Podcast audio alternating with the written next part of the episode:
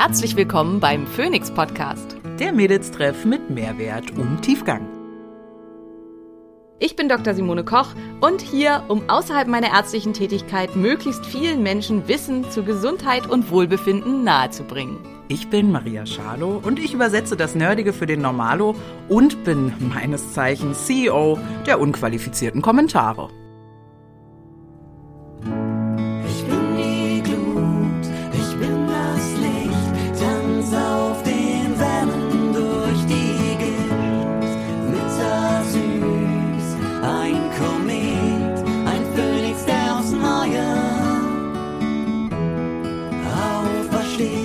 Dieser Podcast dient der reinen Wissensvermittlung.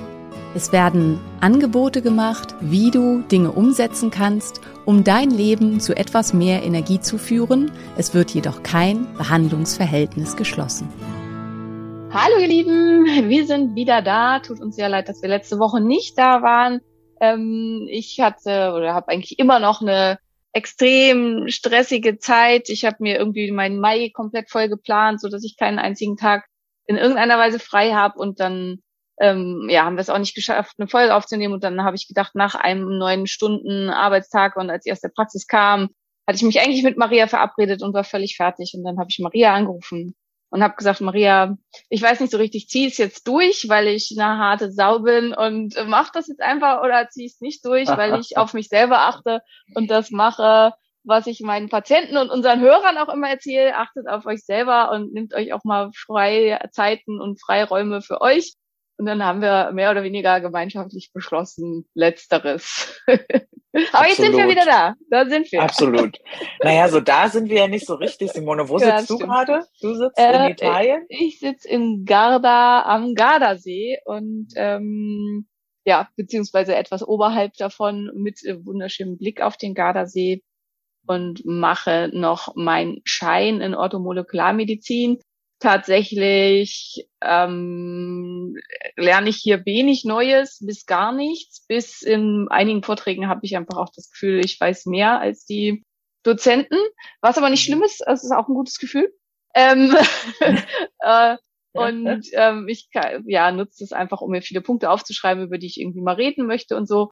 Und es gibt aber für bestimmte, also es ist halt ein anerkannter Kurs und manchmal ist es halt so, wenn man möchte, dass die Kasse, also die privaten Krankenkassen auch was für Leute bezahlen, dass man dann bestimmte Scheine vorweisen muss. Und ähm, da wir natürlich unseren Patienten wie dir, die privat versichert sind, ähm, die Möglichkeit geben möchten, dass so viel wie möglich von irgendwelchen Infusionen uns auch bezahlt wird, machen ich und meine Kollegin Jenny jetzt noch diesen Schein. Und Jenny passt ganz eifrig in jeder Fort jeden Vortrag auf. Und ich nehme mir ab und zu, so wie jetzt, ein bisschen Zeit, um sonstige Arbeiten zu verrichten, weil es mir im Augenblick doch nahezu unmöglich ist, die zehn, die Praxis und alles andere zehn Tage alleine zu lassen. Ja. Hm, Wo bist du? Okay. Ich bin, ich bin in äh, Dänemark, in Sonderweg. Und ähm, an der Stelle Grüße gehen raus an Tim. Ich habe es geschafft, mir den Arsch zu verbrennen in der Sonne, aber richtig. Es ist es ist Dänemark im Mai. Wie geht das? Ich ich lag wirklich nur eine Stunde und habe den Code, äh, das Code Krömer ähm, Hörbuch gehört auf dem Bauch und habe aber so richtig schön die Innenschenkel hoch und so po, also wow. Insofern ja, bei mir ist Wetter wahrscheinlich ähnlich gut äh, wie bei dir. Es hat heute Nacht ein bisschen geregnet, jetzt scheint die Sonne wieder. Ähm, und ich sitze auch in der Fortbildung parallel. Ich mache ja die Immobilienfinanzierungsausbildung gerade noch und Simone, eh, also ich, ich kann das nicht mit neun Stunden vorm Rechner sitzen und da erzählt einer, vor allem mein, Aus, mein Ausbilder ist total süß, ja. Muss ich, sage ich direkt vorne, Klaus, wenn du das hier hören solltest, du bist ein süßer Mensch, aber sehr lange Geschichten erzählen, um dann auf einmal zu sagen, das ist prüfungsrelevant. Ah, mein ADHS kommt nicht ganz hinterher, aber gut, so ist es. Jawohl. Und heute ähm, widmen wir uns ja dem ähm, lange äh, ersehnten und erwarteten Teil zwei mehr oder weniger zum Thema Darmgeschichten mit dem ganzen Thema Nahrungsmittelunverträglichkeiten. Da hat aber jetzt deine Molekularmedizin-Weiterbildung nichts mit zu tun, oder? Naja, schon. Also wir haben im Rahmen von Diagnostik und so haben wir schon auch so ein bisschen, ja, ich glaube, über Darm haben wir eigentlich nicht gesprochen. Also schon natürlich ähm, Ortho zu, äh, zum Darm gehört orthomolekularmedizinisch halt schon auch dazu, äh, bei, wo wir letztes Mal ein bisschen drüber gesprochen haben, bei, bei Darmpermeabilitätsstörungen. Wie kriege ich das dicht? Was gibt es sonst noch an Problemen? Was viel mit Orthomolekularmedizin zu tun hat, ist, dass wenn der Darm stark entzündet ist und wenn es hier halt Probleme gibt, einfach die Aufnahme super schlecht ist. Da haben wir ja beim letzten Mal halt mhm. auch schon ein bisschen drüber gesprochen. Und dann kann ja. ich natürlich oral orthomolekularmedizinisch tun, was ich will. Man kann halt reinschütten, reinschütten, reinschütten. Es kommt einfach nichts an weil die entzündete Darmschleimhaut einfach nicht in der Lage ist, irgendwas aufzunehmen. Und das war halt bei mir auch eines der ganz, ganz großen Probleme ähm, mit meiner Zöliakie und dann halt auch in dem schweren Schub, dass mein Darm einfach so stark entzündet war, dass ich überhaupt keine Mikronährstoffe mehr aufnehmen ähm, konnte. Ich muss mal gucken, vielleicht, ich weiß nicht, ob wir das in die Shownotes anhängen können, sonst zeige ich es euch vielleicht mal bei Insta oder so. Also mein allererstes Mikronährstoffprofil war wirklich ausnahmslos nahezu alles rot und auch mhm. massiv rot, obwohl ich mich halt super, super gesund ernährt habe. Und das führt natürlich dann dazu, dass der Körper quasi vor dem vollen Teller verhungert. Also er kriegt halt eventuell recht viel ähm, Makronährstoffe, aber er kriegt keine Mikronährstoffe rein und dadurch verlangt er nach immer mehr Essen, weil er halt mit ähm, Nährstoffen unterversorgt ist. Das hatten wir ja in den Appetitfolgen. Damit der Körper keinen Appetit mehr hat, muss er halt müssen bestimmte Stoffe voll sein und gut ähm, aufgefüllt ja. sein und sind im Wesentlichen halt Omega-3-Fettsäuren und, und, bestimmte Aminos. Aminosäuren, genau. Und das sind halt genau die Sachen, die man ganz, ganz schlecht aufnimmt, wenn der Darm super stark entzündet ist, vor allen Dingen die Fettsäuren. Also man kann dann fast kein Fett mehr verdauen. Das führt oh. dazu, dass auch Hunger ganz, ganz schlecht ähm, gesättigt wird davon. Und dadurch kriegt man so ganz starke Kohlenhydrat-Cravings, weil das Einzige, was halt weiterhin recht gut aufgenommen werden kann in den meisten Fällen, ist äh, quasi also reine Glucose, reiner Zucker. Also auch mit Fructose und Laktose gibt es beim stark entzündeten Darm dann irgendwann Probleme, was dann halt auch oft Durchfall und so weiter auslöst, weil auf eine entzündete Darmschleimhaut tropft sich oft dann eine sekundäre, also eine in, äh, ähm, nicht ursächliche, sondern in der Folge entstehende Fructose- und Laktoseintoleranz, weil die mhm. Enzyme dafür nicht mehr gebildet werden können, weil die halt eigentlich auch von den Darmschleimhautzellen gebildet werden und wenn die halt krank und ja, Malade da niederliegen sozusagen, dann schaffen sie diese Produktion nicht. Ähm, aber Glucose geht fast immer, weil unser Körper ganz, weil der Stoff für uns so wichtig ist, ganz viele verschiedene Möglichkeiten hat, Glucose aufzunehmen. Und dadurch ähm, verlangt man dann halt immer stärker nach Kohlenhydraten und fängt an, immer stärker kohlenhydratreich zu essen. Auf eine, und das kann auch mit einem Grund sein, warum man halt eigentlich, also warum man massive Nährstoffmängel haben kann und trotzdem total übergewichtig sein kann, weil halt ähm, die Unfähigkeit der Aufnahme dazu führen kann, dass totaler Maria zeigt auf sich selbst, ja genau, könnte auch bei dir ein also das war ja, sein. ja, das war ja bei mir auch ganz übel und ja. du hattest ja aber auch, glaube ich, die Woche erst in deiner Story irgendwas, dass sowieso nur zwei bis drei Prozent der Menschen über Ernährung schaffen, ihre Bedarf mit Mikronährstoffen zu decken und so, dass es aufgrund der Böden und was auch immer sowieso schon irgendwie schwierig ist und der Art, wie wir uns ernähren, mit fünf Portionen Gemüse am Tag und so. Und dann, dann hast du noch so eine Darmgeschichte dabei. Genau. Ähm, und das ist ja bei mir am Ende, ich werde ganz oft gefragt, Maria, wie wurden denn deine stillen Entzündungen gemessen? Ja, Leute, gar nicht. War halt so eine, glaube ich, ne? Doch, Oder? da also wurde ich so, gemessen. Oh, oh, oh, oh, oh. Okay, dann wusste ich noch wieder nicht, wie. Entschuldige. Aber, ja, aber bei dir war es andererseits auch, wie du ähm, sagst, ziemlich klar, dass du die hast. Also es war. Ja, ähm, genau. Ja. Also das muss man halt auch ganz klar sagen, ihr Lieben da draußen, wenn ihr übergewichtig seid und so wie Maria, was sagt Maria immer hier, Mathe könnt ihr ja, also inzwischen ist es ja viel, viel, viel, viel besser. Wir sind schon runter fast über 20 Kilo, glaube ich, oder? Ich bin, ich bin, ich bin wirklich 50 Gramm vor den 50 Gramm vor den äh, 85, also 25 Kilo sind Ja, wow, ja. Und ja. also ähm, ihr wisst ja, wo wir angefangen haben mit diesem Podcast und wo Maria angefangen hat mit ihrem Gewicht. Und wenn man halt 40 Kilo Übergewicht hat, hat man chronisch stille Entzündung. Punkt. Ende. Ausrufezeichen. Und das ist halt eben, das ist halt überhaupt nicht böse gemeint, sondern es ist einfach ein Fakt. Weil Fettgewebe erzeugt Entzündung. Und äh, auf, aus auf ganz verschiedenen, vielen Gründen. Also hört gerne mal da in die entsprechenden Folgen zu den Themen rein, die wir dazu gemacht haben. Aber also ähm, deswegen braucht man halt, wenn man übergewichtig ist, da überhaupt nicht gucken und viel Geld in irgendwelche Diagnostik investieren, ähm, mhm. wenn man nicht privat versichert ist. Und ja, also so problematischer ist das mit der Diagnostik hier eher, wenn das eben eine Entzündung ist, die nicht mit Übergewicht einhergeht. Und natürlich, also wer jetzt irgendwie drei, vier Kilo zu viel hat, also da kann es halt auch sein, dass keine Entzündung da ist. Auch das haben wir halt ja in den Podcast-Folgen zu dem Thema besprochen. Aber 40 Kilo sind halt auch nicht, sind nicht mehr so ein bisschen, sondern ist halt einfach. Schon dolle. Schon dolle. Schon, schon, schon dolle, schon dolle, genau. Aber gut, ähm, wir wollen ja, äh, weil das werde ich eben auch ganz, ganz oft gefragt. Äh, ich habe ja diese Hefeallergie und ich bin super stolz auf mich. Ich halte mich äh, krass dran. Ich glaube, meine Mutti hat mich übrigens ähm, äh, verarscht vor zwei Tagen. Die haben extra Brot, äh, Brot gekauft beim, beim Bäcker. Und ich sage, ist es Sauerteigbrot? Ja, ja.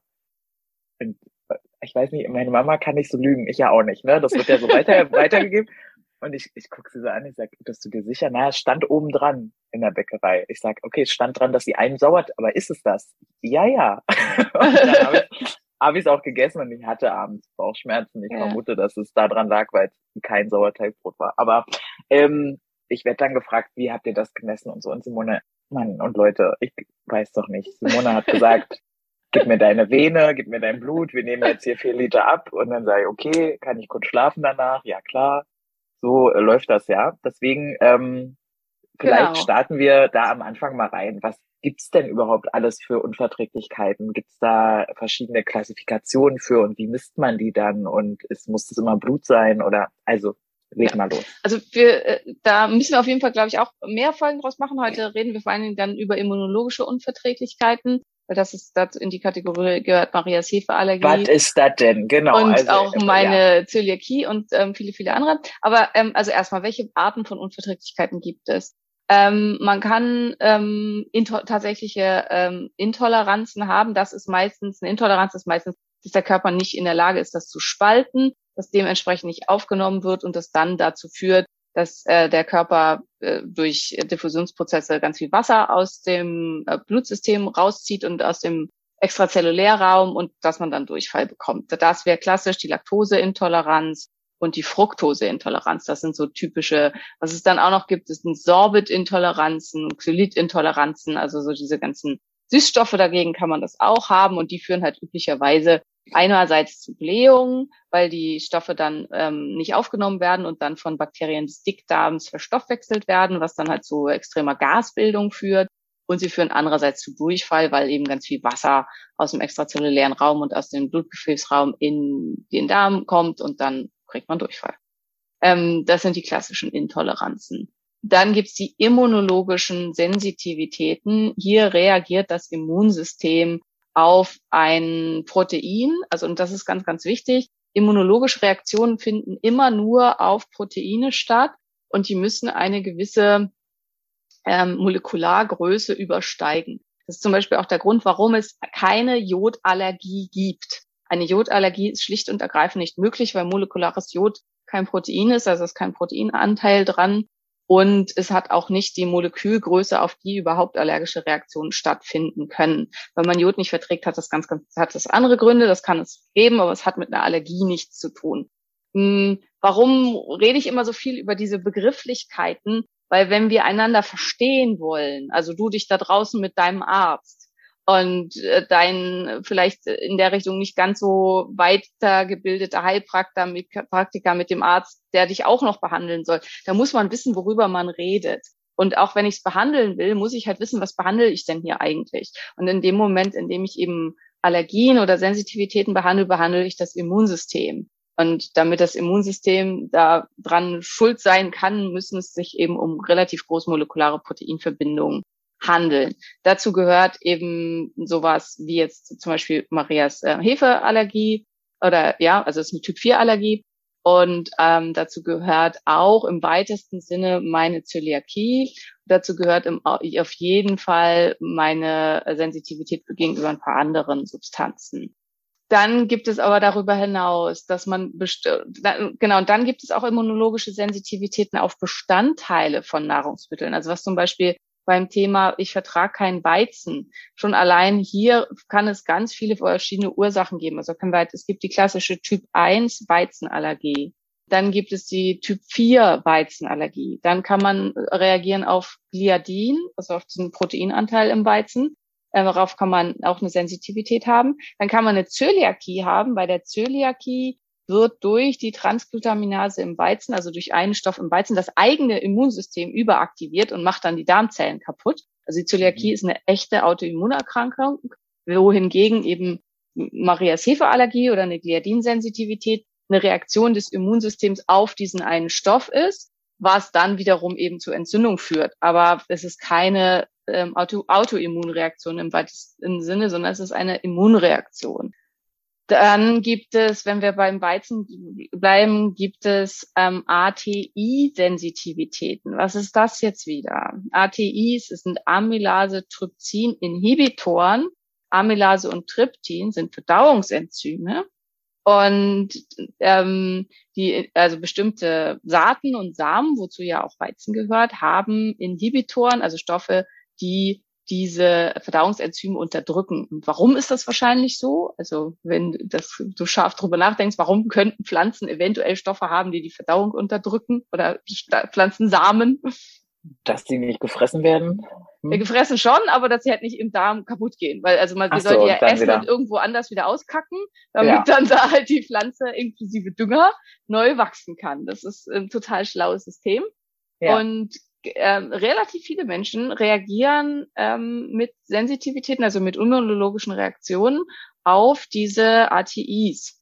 Und das ist zum Beispiel halt auch was, ähm, ich weiß nicht, ob das bei dir, also du reagierst ja eigentlich auf Weizen nicht, wenn ich das richtig im Kopf habe, ne?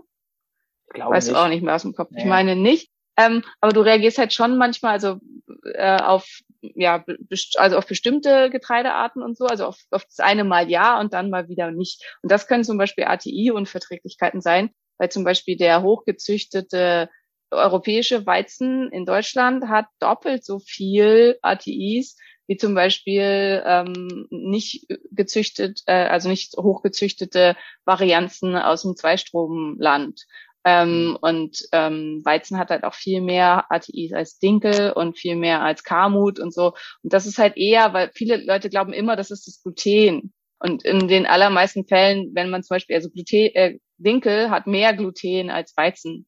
Und ähm, es ist insofern sehr, sehr wahrscheinlich, wenn man Dinkel verträgt, aber Weizen nicht, dass es nie, kein Problem mit Gluten ist, sondern dass es sich zum mhm. Beispiel eben um eine ATI-Unverträglichkeit handelt oder aber auch um Gliadinsensitivitäten, die hier unterschiedlich auch sind. Also die Menge an Gliadin ist ja auch unterschiedlich. Und was es auch noch gibt, ist Wheat Germ Agglutenin. Das ist ein weiteres Lektin, was im Weizen vorkommt und auch darauf reagieren viele immunologisch. Also das sind die immunologischen Unverträglichkeiten. Und dann haben wir die Foodmap-Unverträglichkeiten. Die haben wir, glaube ich, auch schon ein paar Mal gehabt im Podcast, oder? Mhm. Ja, ja, benannt zumindest auch und aufgezählt so, ja. Genau. Ja. Ähm, also damit habe ich auch viel zu tun mit Foodmap-Geschichten. Foodmap steht für Fructooligosaccharide, hier vor allem die Fructane, Monosaccharide, Disaccharide, ähm, Poliole und Others. Also das A steht für Others. Und ja, das ist, das sind eben man kann gegen alle diese Stoffe, mit all diesen Stoffen Probleme haben. Meistens hat man mit einer dieser Gruppen oder zwei oder so Probleme. Und das führt dann dazu, dass auch diese Sachen nicht verstoffwechselt können, werden können und wiederum auch von Bakterien des Dickdarms dann fermentiert werden und dabei Stoffe entstehen, auf die man sehr stark reagiert, mit Blähung wiederum auch mit Entzündung des Darms, mit Schmerzen im Darm, Aufgeblähtheitsgefühl, ähm, und ganz, ganz viel psychischen Symptomen. Also viel werden hier dann Stoffe produziert, die psychische Symptome verursachen. Und Foodmap-Intoleranzen können zum Beispiel halt eben auch Depressionen, ähm, psychisches Unwohlsein und so weiter erzeugen. Ich hoffe, ihr habt nicht zu viel Nebengeräusche. Ich habe immer das Glück, wenn ich irgendwas in meinem Hotelzimmer machen will, von einem Podcast aufnehmen bis Sex, dass garantiert die Putzfrau direkt vor meiner Tür den Flur putzt. Das ist eigentlich immer so. Und permanent mit dem Staubsauger gegen die Tür ballert. Nee, also ich, also ich höre es zumindest nicht. Das nervt dich jetzt wahrscheinlich irgendwie, aber ich höre gar nichts tatsächlich. Ja, ja ähm, ich weiß gar nicht. Und dann gibt's halt noch die quasi fast Vollintoleranzen, also dass man auf Bestandteile der Nahrung reagiert. Da wäre zu nennen Histamin, Salicylat, ähm, das wären so Klassiker. Hier ist ganz, ganz wichtig, das sind Stoffe, die im Körper immer vorkommen, also vor allen Dingen auch beim Histamin und die auch hier hingehören und die auch viele physiologische und wichtige Funktionen im Körper haben. Aber hier ist halt dann das Histaminfass des Körpers quasi schon so voll, dass das zusätzliche Histamin aus der Nahrung das Ganze zum Überlaufen bringt und dann problematisch sein kann. Über Histamin würde ich aber gerne heute nicht sprechen. Da können wir irgendwann mal ein oder zwei Folgen zu machen, weil das ist mhm. einfach ein sehr, ja. sehr komplexes Thema. Müssen wir auch, weil das ganz viel angefragt wird. Du hast ja irgendwann mal vor ein paar Folgen gesagt, schreibt mal alle Schalo Hallo, wenn ihr Ideen habt für Themen und das machen sie auch ganz fleißig und ich schreibe die immer in unsere Liste und da müssen wir auf jeden Fall. Ja, also da äh, ist, müssen wir auf jeden Fall mal hm, drüber sprechen. Ist halt was, Histaminintoleranz ist eine Trenddiagnose und in den allermeisten Fällen, also das kann ich nur einfach ganz, das sage ich immer wieder gerne mal so zwischendurch, weil ich halt hoffe, wenn ich dann irgendwann länger drüber spreche, dass das schon angekommen ist. Histamin ist ein körpereigener Stoff. Es gibt keine histaminfreien Nahrungsmittel. Das Einzige, was histaminfrei ist, ist Wasser, Öl und Salz ähm, viel Spaß mit einer Ernährung mit diesen ähm, Inhaltsstoffen. In allem anderen ist Histamin drin. Und Histidin, das ist die Aminosäure, aus der tendenziell Histamin gebildet wird, ist seit neuestem auch so deklariert eine essentielle Aminosäure. Ohne Histidin stirbt man. Punkt.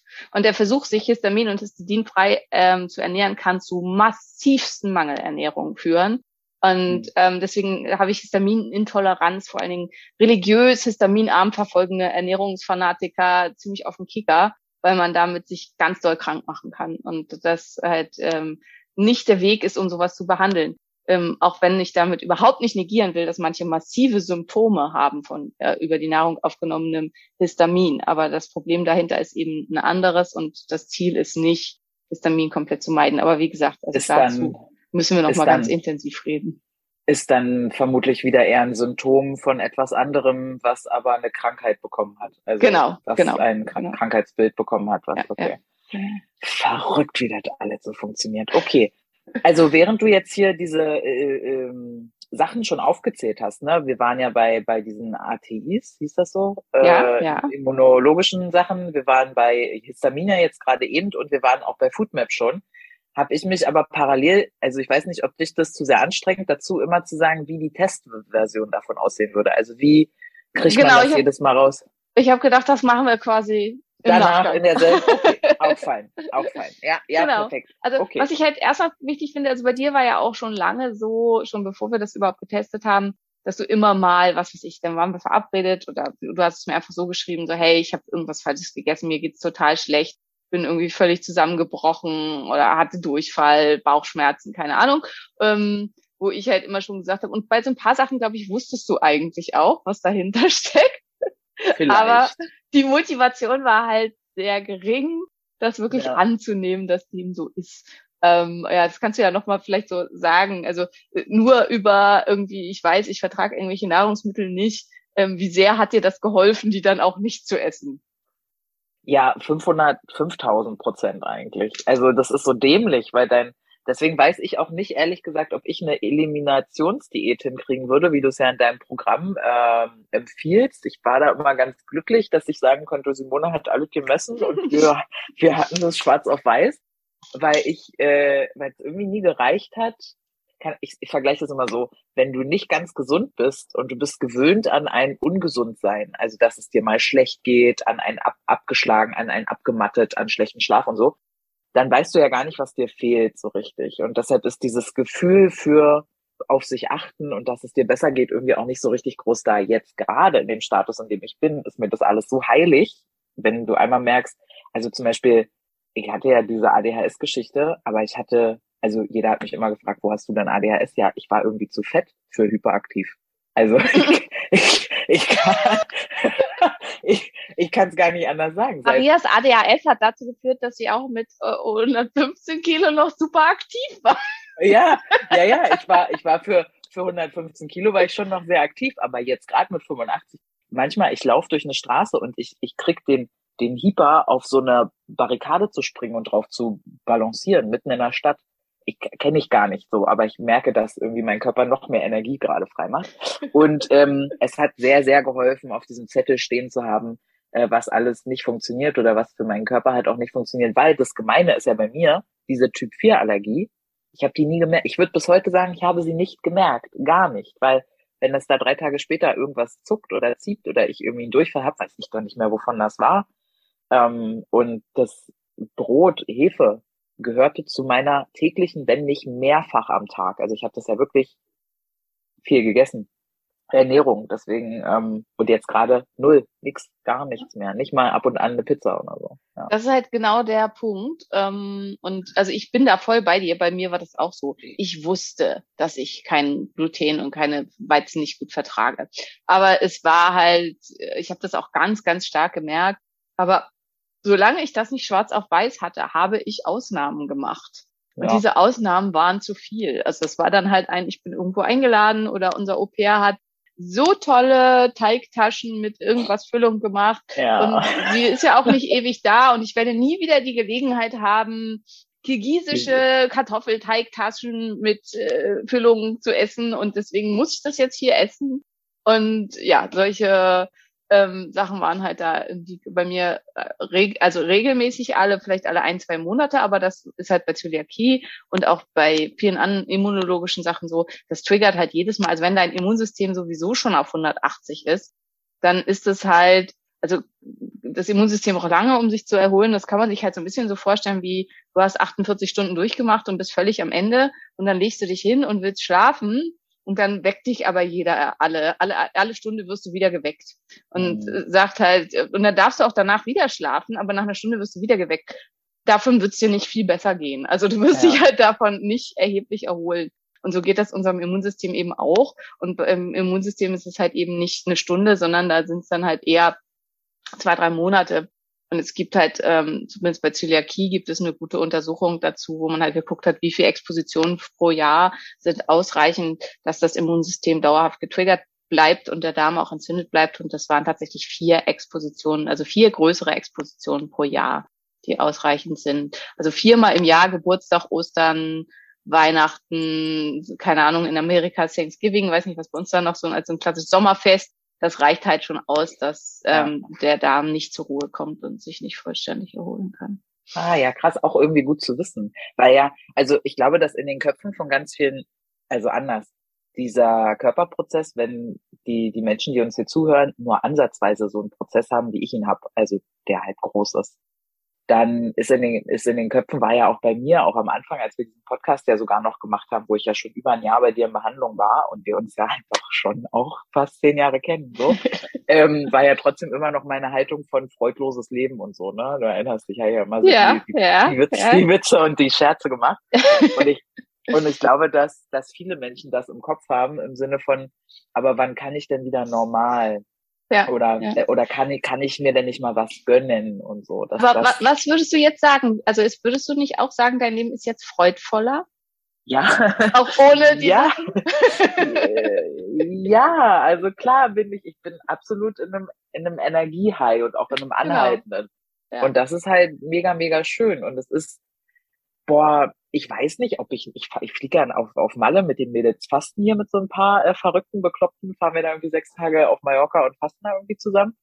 Und ich weiß nicht, ob ich da nicht abends auch mal eine Zigarette rauchen möchte, am Meer nackend sitzen Nein, und irgendwie nein. in so einem Frauen so weiß ich nicht. Ich will nur sagen, ich will mir nichts verbieten, ne? ich will mir, will mir nichts nichts aufdrücken, aber was so Essen angeht, ich habe ja auch überhaupt keine Süchte mehr, keine Zuckersucht, kein und gar keinen inneren Druck, dass ich das zu mir nehmen muss. Und ich glaube, das liegt vor allem an der Kombination auch mit dem Mikrobiomaufbau, wäre meine Theorie, Ja. dass halt mein Körper da viel besser die Signale Ja. äh, setzen kann. Und dass die Entzündung halt eben raus ist und dadurch die Regulation dieser ganzen Hungerhormone und so weiter halt eben auch äh, wieder viel besser funktioniert. Aber das ist halt das, was ich meine. Ich glaube, das muss man leider halt erlebt haben, aber bei mir ist es halt eben auch so, dass ich, also ich fühle mich halt eben so viel besser und halt dieses, Simone, wie schaffst du das alles und so? Ja, weil ich halt wahnsinnig viel Energie habe.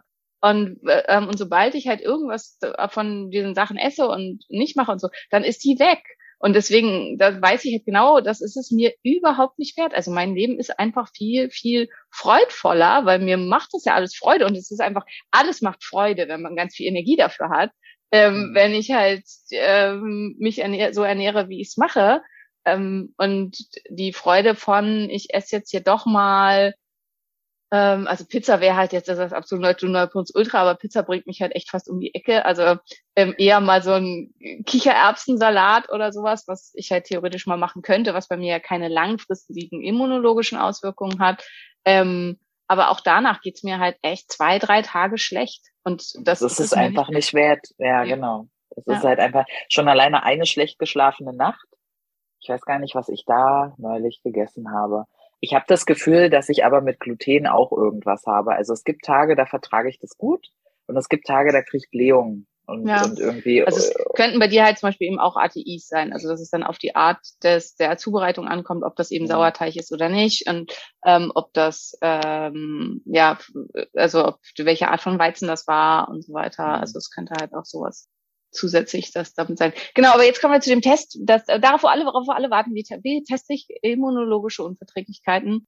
Also es gibt zwei wesentliche Testgruppen, die man hier nutzen kann. Das eine ist der Lymphozytentransformationstest und das andere ist der IgG. Ähm, also erstmal, was soll das überhaupt? Also die gehen, testen beide das gleiche System, nämlich das T-Zell-System und die, also die, der Lymphozytentransformationstest testet die direkt und der IgG-Test testet die Antikörper, die von den T-Zellen ausgeschüttet werden. Und was wollte ich, wo wollte ich jetzt damit hinaus? Genau, ach so, und das sind Typ 4 Allergien und das ist das, was Maria schon gesagt hat. Das sind diese die IgG-Allergien haben eine ganz lange Latenzzeit und zwar von zwei etwa, also bei manchen ist es auch nur eine Stunde, aber so ein bis zwei Stunden bis zu 72 Stunden. Und das ist halt genau das Problem. Nach 72 Stunden weißt du doch nicht mehr, was du vor 72 Stunden gegessen hast, was dir jetzt heute Probleme verursacht.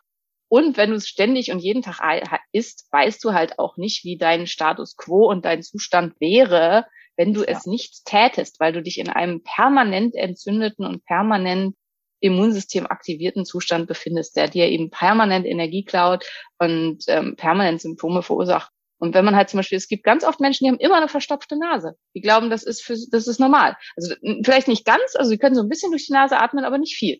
Und halten das halt für völlig normal. Oder so wie das eben bei mir war, ich hatte ja immer Bauchschmerzen. Immer. Und ich dachte halt, das sei normal. Ich kannte nichts anderes. Ich kannte nur den Zustand, wenn man auf den Bauch drückt, tut er weh. Und ich dachte, ich habe ja, ja gelernt, viszerales ähm, Nervensystem, super schmerzempfindlich und so. Und ich dachte, das sei normal. Ich dachte, das geht jedem so. Und erst seitdem das weg ist, weiß ich halt, nee, das ist Quatsch. nee. Das gehört nicht Nee. Das wäre ganz schön blöd, weil Julian mir meine Tiefengewebsmassage so tief in den. Neulich liege ich auf dem Tisch bei deinem, bei deinem Schatz und da packt er mir unter die Rippen und freut sich, dass man unter, weißt du, wie unangenehm das ist, unter Ja, Rippen gefasst zu das bekommen. weiß ich, aber, das. äh, aber er hat, aber man kann jetzt unter die Rippen fassen. Aber ja, es wäre schlimm, wenn das immer wehtun würde auf jeden so. Ja. Fall. Ja, und also das ist halt so ein bisschen das Problem bei Typ-4-Allergien und deswegen sind so Tests auch oft so hilfreich. Also, ähm, und zum Thema Eliminationsdiät, also zum Beispiel Inhalt schlank und voller Energie bei Hashimoto, das ist halt eine Eliminationsdiät mit ähm, drin. Und es kann trotzdem sehr, sehr sinnvoll sein, weil man kann ja nicht alles testen und manchmal kriegt man Sachen halt erst über Eliminationsdiäten raus. Also und das ist bei mir halt auch so, ich habe viel, viel getestet und vieles habe ich dann halt im Nachgang auch nach und nach noch zusätzlich dann über Elimination für mich rausgekriegt. Also ich finde, Mhm. beides hat ganz stark seinen Wert. Und wer super konsequent und diszipliniert ist, der kommt oft auch mit einer Eliminationsdiät schon sehr, sehr weit. Aber viele Menschen, wozu ich mich einfach auch zähle und Maria eben auch, brauchen dieses Rot auf Weiß, um die Entscheidung treffen zu können, ich lasse das jetzt wirklich weg. Weil ansonsten, also gerade bei so Nahrungsmitteln habe ich ganz oft bei Patienten, ähm, wenn so ein Nahrungsmittel dabei ist wie Schokolade oder so wie Kakao, dann erzählt man sich jedes Mal was anderes, was das jetzt gewesen ist. Mein Freund war gemeint zu mir, es war Vollmond, ähm, ich bin mit dem kleinen C morgens falsch aufgestanden und deswegen ging es mir an dem Tag nicht gut. Am Kakao kann es nicht gelegen haben, weil sich gegenüber zugeben zu müssen, ähm, dass man ein Nahrungsmittel, was man über alles liebt, tatsächlich nicht verträgt, ist ganz, ganz, ganz, ganz schwer. Und wir versuchen dann halt alles, um uns da irgendwie rauszureden. Plus, es ist halt auch ähm, eine immunologische Reaktion auf ein Nahrungsmittel verursacht unserem Körper Schmerz und also ent verursacht Entzündung und Schmerz und reaktiv schüttet unser Körper daraufhin Endorphine aus. Das heißt, Ah. es, ist es manchmal so, dass man die Lebensmittel, die man besonders liebt, also wo man das Gefühl hat, die machen einen irgendwie glücklich sozusagen, also dass man die A dann nicht mit äh, Symptomen in Verbindung bringt und B, dass sie einem halt andererseits gute Gefühle machen und dass man eine gewisse Abhängigkeit davon hat. Und also wann immer, also wenn ich jemanden in der Praxis irgendwie erzähle, er darf XY nicht mehr und der bricht dann in Tränen aus, weil er halt das Gefühl hat, sein Leben ist zu Ende, wenn er das nicht mehr essen kann, da kann man ziemlich sicher sein, dass er das wirklich dringend weglassen sollte, weil hier eben ja quasi eine Abhängigkeit von der Schmerzreaktion des Körpers äh, da Das, ist. das muss, das muss definitiv so bei mir gewesen sein mit der Hefe, weil ich das auch also geliebt abartig. Ich und mein Hefezopf, ne, ich und mein Baguette, ja wirklich jeden Tag irgendein Brötchen, jeden Tag. Ja. Ja. Ja, wahrscheinlich schon. Also, weil ich kann es zum Beispiel halt auch klar, Hefe, Hefezopf ist geil, aber dass man halt sich da so, dass man da so völlig wild drauf sein kann, kann ich halt überhaupt nicht nachvollziehen. Aber also bei mir waren es halt andere Sachen. Also ich habe zum Beispiel eine Zeit lang wahnsinnig viel Hülsenfrüchte gegessen und ich mag die auch nach wie vor total gerne, obwohl die mir so so so schlecht bekommen. Also inzwischen weiß ich halt, was die Symptome sind, damit ich das trennen kann zwischen dem unmittelbaren High und dem langfristigen. Jetzt geht's mir wirklich scheiße. Mhm. ähm, aber ja, früher konnte ich das halt eben nicht. Also das ist halt, das sind die beiden Tests hierfür. Und beide Tests haben Vor- und Nachteile. Der IgG hat das Problem, alles, was an Proteinen in unseren Körper reinkommt, wenn der Darm undicht ist, ähm, Mhm. löst immer eine IgG-Reaktion aus. Und wenn der Darm stark undicht ist, was er halt bei Entzündung eigentlich immer ist, dann kann es sein, ich krieg 150 positive Lebensmittel raus und dann sitze ich da vor so einer komplett roten Seite und denke, ja, was soll ich jetzt noch essen? Dann sind wir halt wieder bei Salz, Öl und Wasser. Und Mhm. ähm, das Aber es kann- stimmt dann gar nicht. aber das stimmt falsch. dann gar nicht, genau. Das ist Ah. falsch positiv, weil es halt einfach nur anzeigt, dass ähm, der Körper, also dass das in den Körper reinkommt, aber nicht, was der Körper dann damit macht. Es gibt dann, I, I, ja, Sorry, I- IgG ist Blut oder äh, genau, es läuft über Blut, ja. okay. Und ähm, dann wird äh, geguckt, dass ähm, und es gibt da die dann in Kombination mit Komplementreaktionen. Komplement äh, ist ja gehört ja mit zum angeborenen Immunsystem und dann wird halt geguckt, greift der Körper diese Sachen wirklich an. Das ist schon deutlich genauer. Mm, Die kann man auch machen. Ich persönlich habe aber einfach deutlich bessere ähm, Erfolge mit den Patienten dann mit weglassen mit dem Ly- Lymphozytentransformationstest. Der IgG Plus hat den großen Vorteil, der ist viel, viel günstiger als der Lymphozytentransformationstest. Allerdings, wenn man den macht, eben mit Komplementreaktion, der der einzige von denen ist, der dann irgendwie auch Sinn macht, dann ähm, äh, ist man preislich auch wieder schon beim Lymphozytentransformationstest. Was ist einer der Gründe, warum vielfach, also den Lymphozytentransformationstest muss tendenziell ein Arzt anordnen. Also ich kann halt auch direkt zu dem Labor machen, was das macht, der geht, was es macht. Und da ordnet das dann quasi der Laborarzt an. Aber es muss von einem Arzt in irgendeiner Weise angeordnet werden. Und das ist der Grund, warum viele Heilpraktiker, sorry ihr Lieben da draußen, aber ich glaube, es ist halt einfach so, den anderen machen, weil sie ihn machen dürfen. Und wenn ich halt nicht die Möglichkeit habe, einen Test zu machen, der vielleicht besser wäre, dann mache ich halt den Test, den ich machen kann. Und das verstehe ich auch total. Also, äh, weil man will ja auch demjenigen helfen und ihm halt auch dann eine Diagnose präsentieren, weil man sich halt dann fragen könnte, warum machen nicht alle, warum arbeiten nicht alle mit dem LTT? Und auch beim LTT gibt es, das ist halt auch mal wichtig, klar, die Labore müssen bestimmte Standards erfüllen, aber es gibt massive Qualitätsunterschiede. Also es ist halt auch immer die Frage, wo setze ich den ähm, Cut-off, was werte ich als pathologisch? Und da ist halt auch, manche Labore streben schon sehr danach, eine Pathologie zu erzeugen und setzen dann halt einen ganz, ganz niedrigen Cut-off. Und dann ist halt auch, dass plötzlich alles Mögliche positiv wird. Und es gibt halt sehr große LTT-Tests, die man auch machen kann, wo dann 400 Lebensmittel und noch 1000 Pharmazeutika und sowas alles drin sind.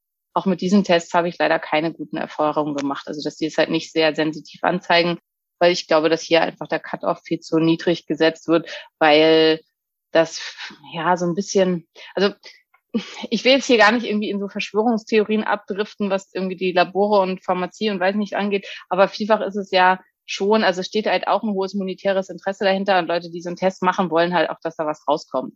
Und wenn da halt gar nichts rauskommt, dann sind viele tatsächlich enttäuscht. Und ich glaube, dass dadurch halt oft der Cut-off einfach zu niedrig gerechnet wird und hier liegt dann nicht wirklich die Pathologie, sondern es wird halt eben eine Pathologie erzeugt. Und deswegen habe ich einfach sehr, sehr gute Erfahrungen gemacht mit den LTTs, die wir machen, weil wenn die positiv sind, dann ist da meistens auch irgendwas. Plus, es ist natürlich auch immer so ein bisschen Eminence-based, n gleich eins. Ähm, alles, was bei mir da positiv rauskam, war bei mir auch definitiv richtig, hat mir total geholfen. Und ich habe einfach auch über dich und viele andere halt einfach da Rückmeldungen, wo einfach klar ist, okay, hier hat sich wirklich halt was total gedreht und wurde viel, viel Entzündung aus dem Körper entfernt durch das Weglassen der entsprechend positiven Nahrungsmittel. Jetzt können wir an der Stelle, also wir haben da schon drüber gesprochen, weil ihr müsst euch vorstellen, wenn eine deiner besten Freundinnen so eine Ärztin wie Simone ist, dann findest du irgendwas auf Social Media, was wieder so, was wieder so irgend so ein Gesundheitskram ist und dann machst du Screenshot, schickst und sagst, wann ist das, ist das gut, ne? Und dann muss Simone mal sagen, also ich weiß es schon, aber ich würde es gerne irgendwie nochmal festhalten. Ich habe ja gesehen, äh, ich weiß nicht, ob du dich erinnerst, das hatte ich dir mal geschickt, dass es so Speicheltests gab, wo dann mit so Farbsymbolen irgendwie dann gesagt wurde, du bist allergisch gegen Weintrauben, keine Ahnung. Ja, ja. ja. Ähm, warum ganz, ganz schlechte Validierung, also nicht wissenschaftlich, nicht in irgendeiner Form wissenschaftlich validiert. Wie übrigens fast nichts an Speicheldiagnostik. Also das ist halt auch, und das ist jetzt zum Beispiel auch jetzt hier bei der Automolekulärmediziner-Ausbildung, wo nochmal auch, was mich sehr bestätigt hat, nochmal ganz klar gesagt wurde, Hormone im Speichel, Nahrungsmitteltests im Speichel und so weiter, ist alles nicht validiert, ist im Prinzip, hat nur Nachteile, ist eigentlich alles nur Mist. Der einzige Grund, warum man den macht, ist, wenn man kein Blut abnehmen kann. Und das ist äh, aus meiner Sicht in ganz vielen Fällen auch der Grund, warum das gemacht wird, weil es ist dann halt Personal Trainer Udo, der halt irgendeinen so Wochenendkurs gemacht hat, möchte jetzt aber plötzlich auch gerne Nahrungsmittelunverträglichkeitstests machen. Weil das ist ja gerade der ganz große Trend, dass jeder Personal Trainer, jeder äh, Ernährungscoach und so weiter muss halt auch immer irgendwelche Tests machen und muss an Leuten rumdoktern. Und ähm, und der kann ja kein Blut abnehmen. Und äh, der darf das auch nicht. Und also äh, gibt er den Leuten halt einen Speicheltest. Und es kann halt sein, da kommt irgendwas Sinnvolles raus. Es kann aber eben auch wesentlich wahrscheinlicher sein, dass da nichts Sinnvolles rauskommt. Und dann lasse ich halt eine halbe Ewigkeit, weiß ich nicht, Bananen weg und habe eigentlich überhaupt kein Problem mit Bananen. Ja, das sind genau die Sachen, die ich dann auch so in meinem Umfeld mitbekomme. Ähm, was halt ja trotzdem sein kann, dass das irgendwie, also ich finde, wenn dann auch eine Verbesserung eintritt, klar, so eine geführte, aber so grundsätzlich, ach, ist das schon alles sehr spannend und es ist halt ja auch ein Riesenmarkt und wie schön ist das nicht auch, wenn du eben nicht irgendwo hin musst und dir muss einer diese, diese Vene, Arterie, ich weiß gar nicht, wo man Blut abnimmt, ja? Vene, Lieb, lieber nicht Arterie. Arterie okay. ist immer sehr ungünstig. Okay, also, okay. Ja, also. Gibt es auch, aber es gibt wenige Indikationen, wo man an Arterie ran muss. Tut, tut wahnsinnig okay. weh. Okay, ähm, okay. erfordert viel geschickt. okay, alles klar, ne? Und dann hältst du die dahin, ist also unangenehm und dann, ne, verstehe ich schon, dass man sich da lieber so ein Kit nach Hause bestellt und da dieses Wattstäbchen einmal durch den Mund äh, vorstellt und dann da irgendwie Ergebnisse bekommt, wäre ja schon irgendwie cool. Ja, plus ähm, es ist halt eben auch gar nicht so einfach, einen Therapeuten zu finden, der das macht. Also das verstehe ich halt auch. Also es gibt davon halt nicht so viele. Kann ich jetzt nicht sagen, weiß ich nicht. Um, also war super ähm, leicht. Und ja, und dann ist halt eben, wie du sagst, also die Hürde der Blutabnahme ist für viele halt eben sehr, sehr hoch. Was halt immer ist, was ihr so ein bisschen hinterfragen müsst, also zum Beispiel bei den LTTs, also wenn ich halt ein LTT anordne und so sollte das halt da eigentlich auch eine Medizin sein. Ich verdiene daran gar nichts. Also ich habe halt überhaupt keine für mich persönliche Begründung. Im Gegenteil, also wenn du halt mein Patient bist und du musst jetzt halt 160 Euro für den LTT äh, auf den Tisch legen, dann sind das 160 Euro, die dir und mir gemeinsam in der Therapie nachher fehlen. Also die gehen halt auf keinen Fall an mich und die bleiben auch dir nicht übrig, um die dann in Therapie, in Infusionen oder Nahrungsergänzungsmittel oder irgendwas zu investieren oder Medikamente. Ähm, dementsprechend bin ich eigentlich wenig daran interessiert, zu viel Diagnostik zu machen. Wenn aber Udo jetzt so einen Test anordnet und er hat halt mit äh, der Firma, die das macht, irgendeinen Deal, wo er dann halt 35 Prozent kriegt, und weiß ich nicht, dann ist da, steht da halt auch wieder noch eine andere Bewandtnis dahinter. Plus mhm. ähm, die Firmen, ja, wollen da halt auch ihr Geld mit verdienen. Also das muss man halt immer so ein bisschen, ich werde ganz oft irgendwelche Sachen bei Instagram gefragt, ja, das empfiehlt aber jetzt ja jeder Influencer, also muss das gut sein. Fast immer wurde ich für diese Sachen dann auch schon angeschrieben, ob ich da nicht Werbung für machen will. Und das ist halt einfach genau das, wie das funktioniert. Firma Firma Y möchte jetzt ihr Produkt auf den Markt bringen und schreibt also 50.000 Influencer an, die irgendwas mit Gesundheit zu tun hat und bietet denen Summe X dafür, dass sie da Werbung mitmachen. Und ähm, dann gibt's halt Leute, die sich wirklich damit befassen und gucken, finde ich das echt gut und ist das was, was Sinn macht. Und dann gibt's halt Leute, die sagen, oh, äh, die 15.000 Euro. Genau. Geld haben oder nicht haben. Ja. Mache ich, kein Problem.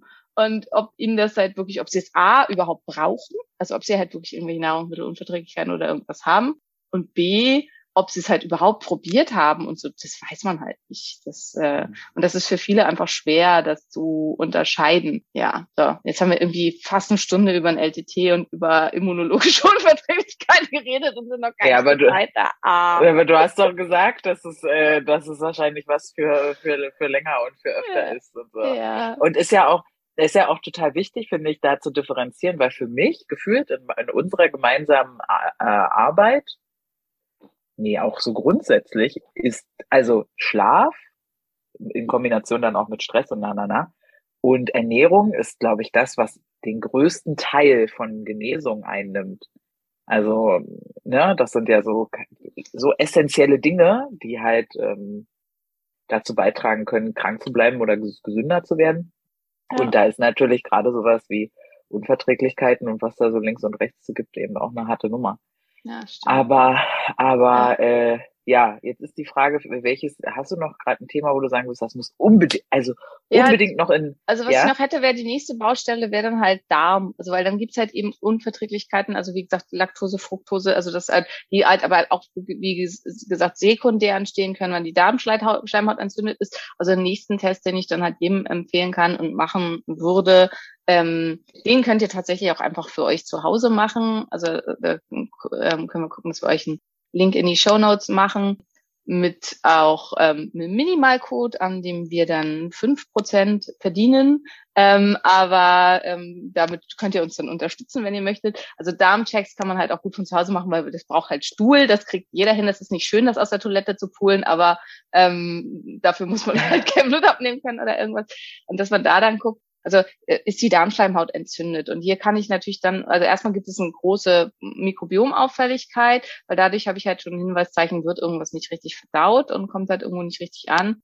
Und ähm, dann habe ich halt eine Idee, weil viele Unverträglichkeiten kommen halt nicht vom Immunsystem, sondern kommen davon, dass Nahrungsmittel nicht aufgenommen werden können, nicht verdaut werden können und dann von Bakterien des Dickdarms verstoffwechselt werden, entweder zu Substanzen, die tatsächlich sich dann in vielerlei Hinsicht für uns negativ auswirken oder einfach mh, in, überhaupt nicht verstoffwechselt werden und dann zu Blähungen, zur Methanbildung, zu auf permanentem Völlegefühl und so weiter führen. Und selbst das schon, also ähm, ist was, also mich zieht das psychisch immer total runter, wenn ich irgendwas gegessen habe mit Foodmaps, was dann halt meinen Bauch so entzündet macht und ich fühle mich dann, als wäre ich 20 Kilo schwerer. Ähm, ich hasse dieses Gefühl. Also, das hast du, das hast du doch auch mal von deiner Mutti erzählt. Ist das auch so eine Art, äh, die hatte eine Gastritis oder so? Ja, Oder hat Ja. immer mal, zählt das damit rein oder ist das was ganz anderes? das ist was anderes. Das, äh, das so. ist C- CKK4, das ist ähm, nochmal was anderes. Also das ist halt da Magen dann. Also Magen können wir ja auch auf jeden Fall gerne mal als, äh, als Zielorgan nehmen. Das ist nochmal was anderes. Genau, und in einem Darmcheck kann man, also wenn man so einen großen Darmcheck macht, man kann feststellen, ob es ein bestimmtes Missverhältnis der verschiedenen kurzkettigen Fettsäuren im Darm gibt. Kurzkettige Fettsäuren sind Verdauungsprodukte sozusagen der Darmbakterien. Also während die anderes Zeug verdauen, äh, machen die kurzkettige Fettsäuren. Und die können sowohl hilfreich al- äh, als auch negativ sein. Also zum Beispiel Butyrat, Buttersäure wäre sowas Klassisches, wird von denen produziert. Butyrat ist ähm, Darmschleimhaut schützend, ist an sich was, was sehr hilfreich sein kann, aber im Überschuss führt Butyrat dazu, dass der Stuhl abartig stinkt, dass er so schleimig, schmierig in der Toilette hängen bleibt, also so eine schmierige, ja, irgendwie unschöne Konsistenz hat Mhm. und kann dann auch dazu führen, dass es so zu Schmerzen, Brennen, ähm, ja, wie sagt man, also dass sich der ganze Enddarm, so das letzte Stück vom Darm heiß und entzündet anfühlt und das auch, wenn man quasi Stuhlgang hat, dass dann der ganze Enddarm hinterher noch brennt und so. Also kann halt, also diese Säuren können halt auch quasi eine Säurewirkung dann im, äh, im Darm erzielen und oft spürt man das dann, dass sich der ganze Darm irgendwie entzündet und schmerzhaft anfühlt und beim Stuhlgang spürt man es dann halt sehr stark im Enddarm. Andere wären Proprionsäure, ähm, das wäre auch eine, äh, also eine kurzkettige Fettsäure. Also gibt's halt verschiedene von und die kann ich testen. Und wenn es hier ein Missverhältnis gibt, wo es viel zu viele davon gibt, ist die Wahrscheinlichkeit für eine Foodmap-Unverträglichkeit unglaublich hoch. Und dann ist halt bei den Foodmaps, die kann ich nicht einzeln testen, sondern da muss ich dann tatsächlich eine Foodmap-freie Diät machen ich würde dann immer empfehlen, so, also die meisten tun sich mit längerem Zeitraum schwer. Ich würde euch deswegen empfehlen, nehmt euch zwei Wochen vor. Vielleicht macht ihr da auch, weil das Problem ist halt, wenn man, egal was man am Darm hat, dann nimmt man halt Nährstoffe nicht gut auf. Man hat also meistens auch erhebliche Nährstoffdefizite. Und auch wenn man viel Nährstoffe schluckt, wird das nicht besser. Also wäre zum Beispiel ein tolles Regime, ähm, ihr nehmt euch jetzt vor, ich will da richtig auffüllen, für ein, zwar zum Beispiel in der Praxis wie unser oder eine anderen Termine für Infusionen, dreimal die Woche für zwei Wochen und nehmt euch gleichzeitig vor zwei Wochen lang, diese zwei Wochen, während ich hier jetzt richtig was für mich tue und meine Nährstoffe hochdosiert auffülle und halt auch Sachen kriege, die meinen Darm heilen und dicht machen, ähm, lasse ich halt mal alles mit Foodmaps weg. Und dann ähm, hat man halt hoffentlich einen guten Status quo. Viele merken dann auch und berichten dann halt auch, geht ihnen krass viel besser. Und dann fängt man an, die der Reihe nach wieder einzuführen. Das heißt, ähm, esse ich mal einen Tag, esse ich halt zwei, dreimal Kichererbsen und gucke halt, wie geht's mir damit. Und dann esse ich einen Tag lang zwei, dreimal Milch äh, oder Milchprodukte und gucke halt, wie es mir damit geht. Dann esse ich halt was sehr stark ähm, zuckerhaltiges, also Haushaltszuckerhaltiges und gucke, wie es mir damit geht. Dann versuche ich es vielleicht mal mit Erythrit oder Xylit oder anderen Polyolen und versuche mir damit, wie es mir damit geht. Und versuche das eben für mich rauszukriegen. Und ihr wisst ja alle zum Beispiel, Erythrit vertrage ich total gut. Das kommt ja bei mir auch oft vor. Also mit den Polyolen habe ich eher weniger Probleme, aber auch mit, also mit Xylit habe ich ein bisschen Probleme. Deswegen nehme ich halt immer nur Erythrit zu mir die Oligosaccharide, also sowas wie zum Beispiel halt der Yukon-Sirup oder so weit ganz viel Oligosaccharide mm. drin sind, für mich totale Katastrophe. Hülsenfrüchte, auch Oligosaccharide, totale Katastrophe. Wohingegen die Saccharide, ähm, Laktose zum Beispiel, für mich überhaupt kein Problem sind, vertrage ich super. Ähm, Fructose komme ich auch gut mit klar. Also es sind halt bei mir bei weitem nicht alle Foodmaps. Bei mir sind es halt vor allen Dingen die Oligosaccharide. Es gibt halt auch manchmal ein paar ähm, Arme, sag ich mal, die halt dann mit fast allen Foodmaps Schwierigkeiten haben und dann halt eine sehr, sehr stark äh, eingeschränkte Ernährung am Ende haben. Aber also bei Foodmap geht's immer drum, rauszufinden, was aus dieser großen Gruppe sind meine Trigger und da hilft dann nur eine Eliminationsdiät. Aber man hat halt dann über diesen Test schon eine ziemlich gute Idee, in welche Richtung geht das und man weiß vor allen Dingen auch, es ist nicht immunologisch, weil bei Foodmap-Unverträglichkeiten kann man sich tatsächlich immer mal dafür entscheiden, scheiß drauf, ich nehme jetzt in Kauf, dass es mir zwei, drei Tage schlecht gehen wird, weil dann entzündet sich zwar der Darm, aber es macht halt keine langfristige immunologische Triggerung. Also das ist halt mhm. halt hier, das ist insgesamt ein großer Unterschied. Und das ist halt zum Beispiel auch bei Laktose, Fructoseintolerant. Wenn ich Laktoseintolerant bin und ich entscheide mich dennoch dafür, ähm, jetzt äh, eine größere Menge an ähm, Laktose zu mir zu nehmen, dann kann es halt sein, ich bekomme Blähung, es kann sein, ich bekomme Durchfall und im schlimmsten Fall muss ich erbrechen. Aber dann ist es halt auch wieder gut. Also es wird mir halt nicht langfristig schaden. Und das ist bei den immunologischen Unverträglichkeiten nicht so. Die Foodmap-Untoleranz kann dadurch, dass sie dazu führt, dass sich der Darm stark entzündet, dazu führen, dass sich Fructoseintoleranzen, Laktoseintoleranzen und Glutenintoleranzen ausbilden, die dann halt oft im Verlauf, wenn man alle Foodmap weglässt, besser wird, weswegen es sich lohnt, bei einer Foodmap-Intoleranz zwischendurch immer mal wieder zu probieren, was man davon jetzt, äh, also wie es einem da mittlerweile mitgeht. Ja, du hattest mich bei, ähm, wie hast du das gesagt, irgendwie hier Durchhaltevermögen und so Challenge-mäßig. Eliminationsdiät ist ja dann vielleicht doch nochmal was, was ganz Geiles. Ja, ähm, also man muss sich da echt so eine persönliche Challenge draus machen. Und also es ist halt auch einer der Gründe, warum wir jetzt halt auch Infusionen außerhalb eines Behandlungsverhältnisses mit, mit einem unserer Ärzte anbieten, weil es halt wirklich einen wahnsinnig voranbringen kann. Also zum Beispiel Glutathion, wenn man das halt dann einmal die Woche gibt und einmal die Woche hochdosiert B-Vitamine und Vitamin C, dann ist man halt erstmal auch schon auf einem sehr hohen Level, sodass sich der Darm überhaupt heilen kann. Weil das ist natürlich manchmal auch das Problem, ich gehe in eine Eliminationsdiät, aber mein Körper hat überhaupt keine Bausteine, um wieder sich was zusammenzubasteln. Mhm. Und ähm, dann mache ich das, aber es geht mir nicht wesentlich besser nach den zwei Wochen, weil gar keine Regeneration und Heilung stattfinden kann.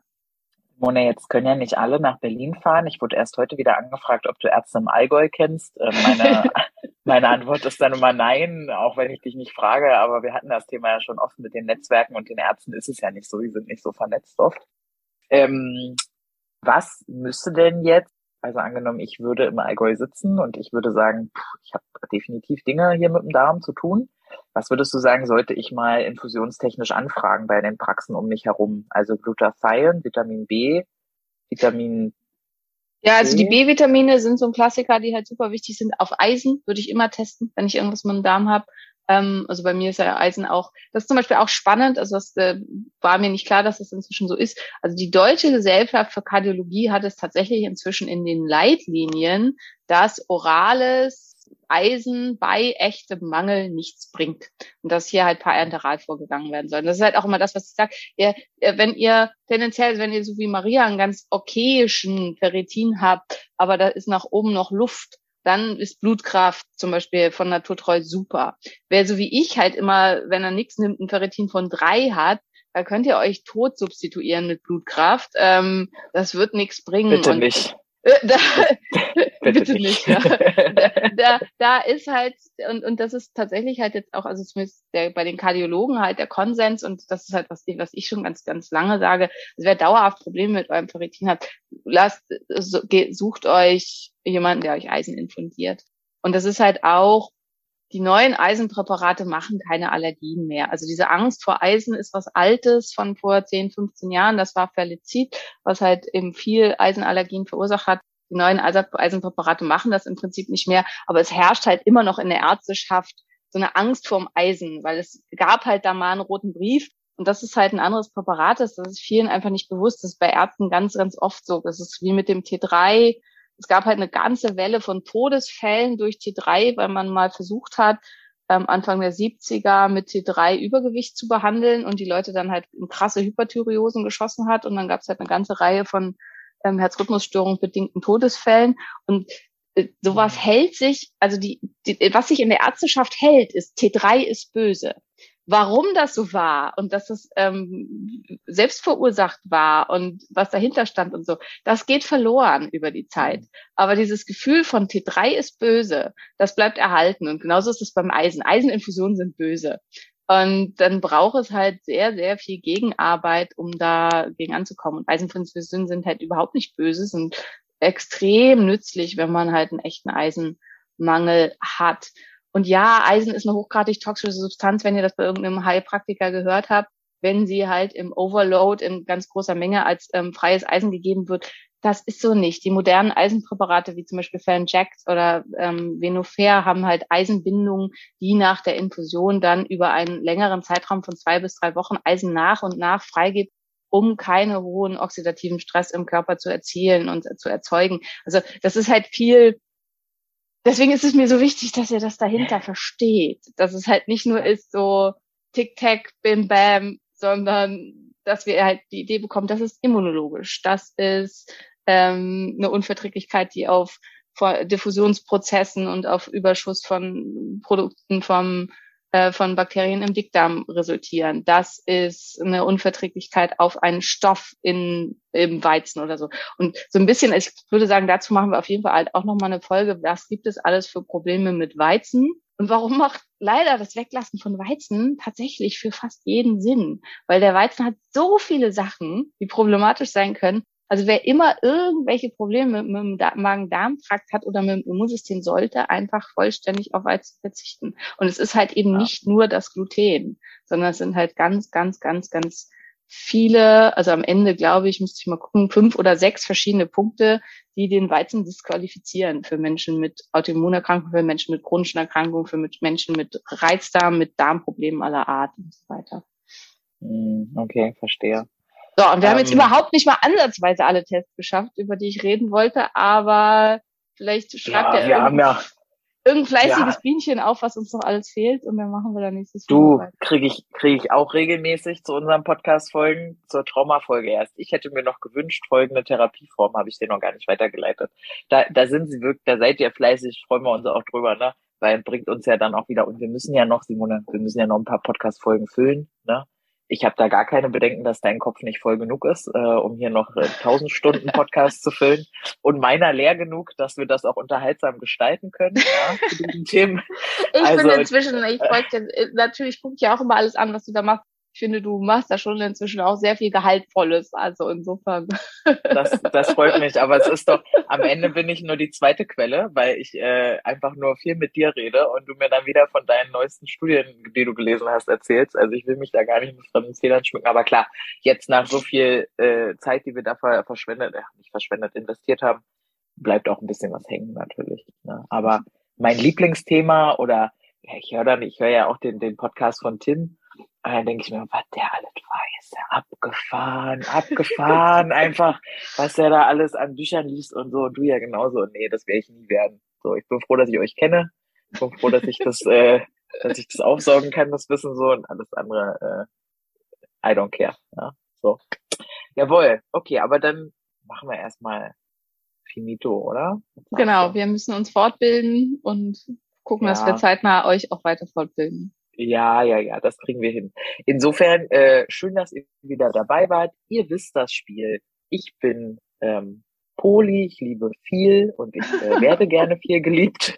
Deshalb schickt mir doch Liebesbriefe auf ähm, Apple Music äh, oder Apple Podcast. Könnt ihr unseren Podcast bewerten. Auf äh, Spotify auch gerne. Ich weiß, ich habe uns da eine Grenze gesetzt, die haben wir schon erreicht, aber ihr wisst, manchmal bin selber überrascht, ja, wie viele diesen Podcast äh, mögen und hören und dann teilt uns das doch gerne auch mit, da freuen wir uns total drüber. Ähm, und ansonsten, ja, passt auf, was ihr esst, ne?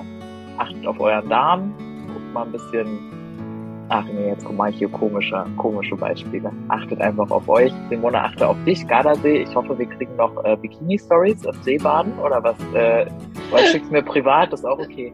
Leider unwahrscheinlich, weil immer viel zu lange Kurs, aber ich guck, hoffe, ich komme am Donnerstag mal in diesen See. Ja, das Jetzt, an diesem Tag, wenn ihr diesen Podcast hört, wird Simone hoffentlich endlich mal im Gardasee fahren. Okay, ja, also ich werde auch noch in die Nordsee springen, auf jeden Fall. Ob heute weiß ich nicht, aber ich bin jetzt noch zwei Stunden in der Ausbildung und dann gehe ich erstmal zum Sport. Gut, Das war der Phoenix Podcast. Vielen Dank, dass du zugehört hast und ich hoffe, du bist auch nächste Woche wieder mit dabei. Mehr über mich und meine Arbeit findest du im Internet auf meinen diversen Homepages. Hey, wenn du bis hier aber gehört hast, ne? Und du hast mindestens einmal geschmunzelt, ich weiß das. Wir sind lustig. Und du hast das Sternchen noch nicht gedrückt. Dann mach das bitte noch und denk an den Liebesbrief. Küsschen! Wenn Helios vom Himmel fällt und die Nacht den Mond verschlingt, wenn all die Sterne niedergehen und der Horizont zerspringt, wenn die Gezeiten schwinden und das Meer zu Salz erstarrt, wenn der letzte Tag naht, ein Funke, eine Glut, das Feuer, ein Inferno,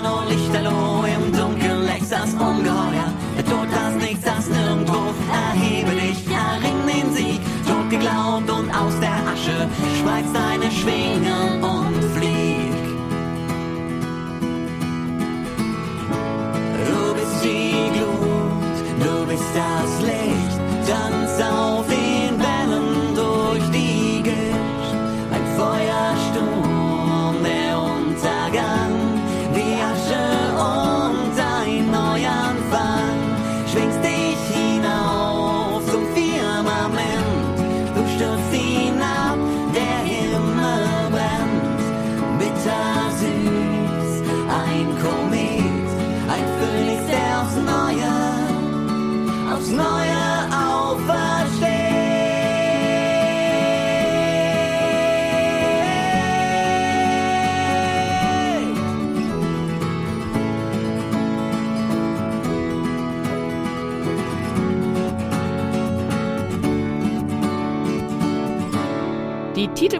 bzw. Abspannmusik hat dir gefallen? Dies sind Beauty and the Bard. Guck doch mal auf ihrer Homepage vorbei.